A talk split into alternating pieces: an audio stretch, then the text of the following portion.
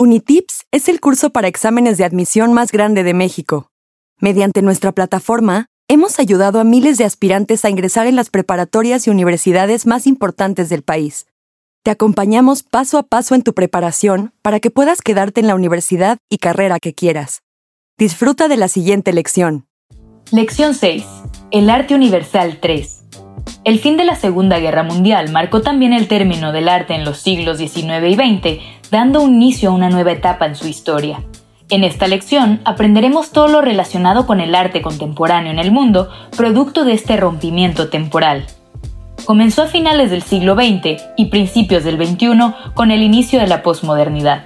Fue resultado de las técnicas y vanguardias del siglo XIX y XX la mayoría de sus corrientes son muy debatidas debido a las técnicas, ideales y temáticas que abordan. El arte contemporáneo se manifestó principalmente en la pintura y la escultura.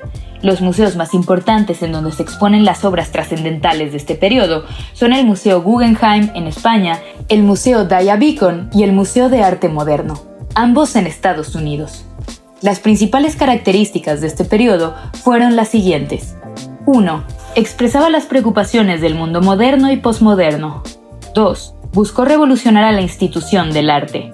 3. Rompió con los modelos tradicionales. 4. Tenía carácter crítico y experimental. 5. Cuestionaba la personalidad del hombre. 6. El artista tenía plena libertad y se permitía cualquier tipo de excesos. 7. Expresaba la irracionalidad, la insatisfacción y la intranquilidad del ser humano contemporáneo. A diferencia de las vanguardias del siglo pasado, el arte contemporáneo criticaba fuertemente a las instituciones artísticas, aunque dependía de ellas para ser reconocido. Algunos de sus principales movimientos fueron Informalismo. Se caracterizó por tener una idea existencialista y expresar la personalidad del arte a través de las técnicas y los materiales empleados. Sus principales representantes son Henri Michaud, Jean Dubuffet y Jackson Pollock. Arte pop surgió como reacción artística al informalismo y se caracterizó por convertirlo trivial en estético y por criticar a la sociedad de consumo. Esta nueva visión presentó una forma con un enfoque global de ver y tratar al arte, buscaba dejar de ser elitista y volverse popular.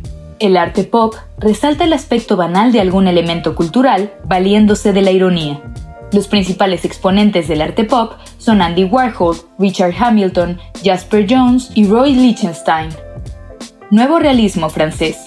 Se caracterizó por tomar materiales u objetos de la vida cotidiana y convertirlos en arte. Sus principales representantes fueron Yves Klein, César Baldacchini y Armand Fernández. Arte conceptual. Su idea principal consistía en que la obra de arte no era el objeto mismo, sino el concepto o idea que surge de él. El principal representante del arte conceptual de todos los tiempos es Marcel Duchamp. Minimalismo se caracterizaba mediante el contraste y la conexión entre la obra y el espacio donde se encontraba. Se representaba con poliedros regulares que daban la apariencia de neutralidad y simpleza. El minimalismo buscaba reducirse a lo esencial y despojarse de elementos sobrantes. La labor del artista se redujo y se buscó aumentar la actividad del espectador, en quien se esperaba provocar un estímulo intelectual. Arte povera Nació como oposición al minimalismo y rechazó su estricta geometría y el uso de materiales industrializados, por lo que utilizó en su lugar materiales en su estado bruto, como madera, tierra y arena, entre otros. Tuvo representantes como Mario Merz. Hiperrealismo. Su técnica aspira a la precisión fotográfica, por lo que representa de forma precisa y minuciosa cada detalle del objeto, superando incluso la visión del objetivo fotográfico. Uno de sus representantes más importantes fue Ron Mueck. Neofiguración. Surgió como alternativa al arte abstracto y al neorealismo. Se caracteriza por su técnica subjetiva e informal. Dentro de sus representantes encontramos a Dwayne Hanson y Alicia Monks. Instalaciones se caracteriza por plantearse los límites de la obra de arte, la reflexión sobre el museo y los espacios expositivos. Otorga valor tanto al espacio como a la participación del espectador. Deconstructivismo. Se manifiesta principalmente en la arquitectura. Su característica más importante es la ausencia de armonía, continuidad y simetría, dando la apariencia de un caos controlado. Responde correctamente a las siguientes preguntas. 1. ¿Qué diferencia existe entre las vanguardias de los siglos pasados y el arte contemporáneo?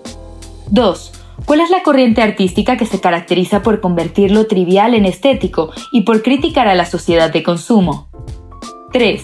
¿Cuáles son los dos movimientos artísticos que interactúan con el contraste y la conexión entre la obra y el espacio donde se encuentra? 4.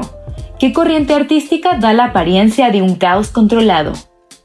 Resuelve los ejercicios de práctica en tu cuenta de Unitips y cuando estés listo, pasa a la siguiente lección.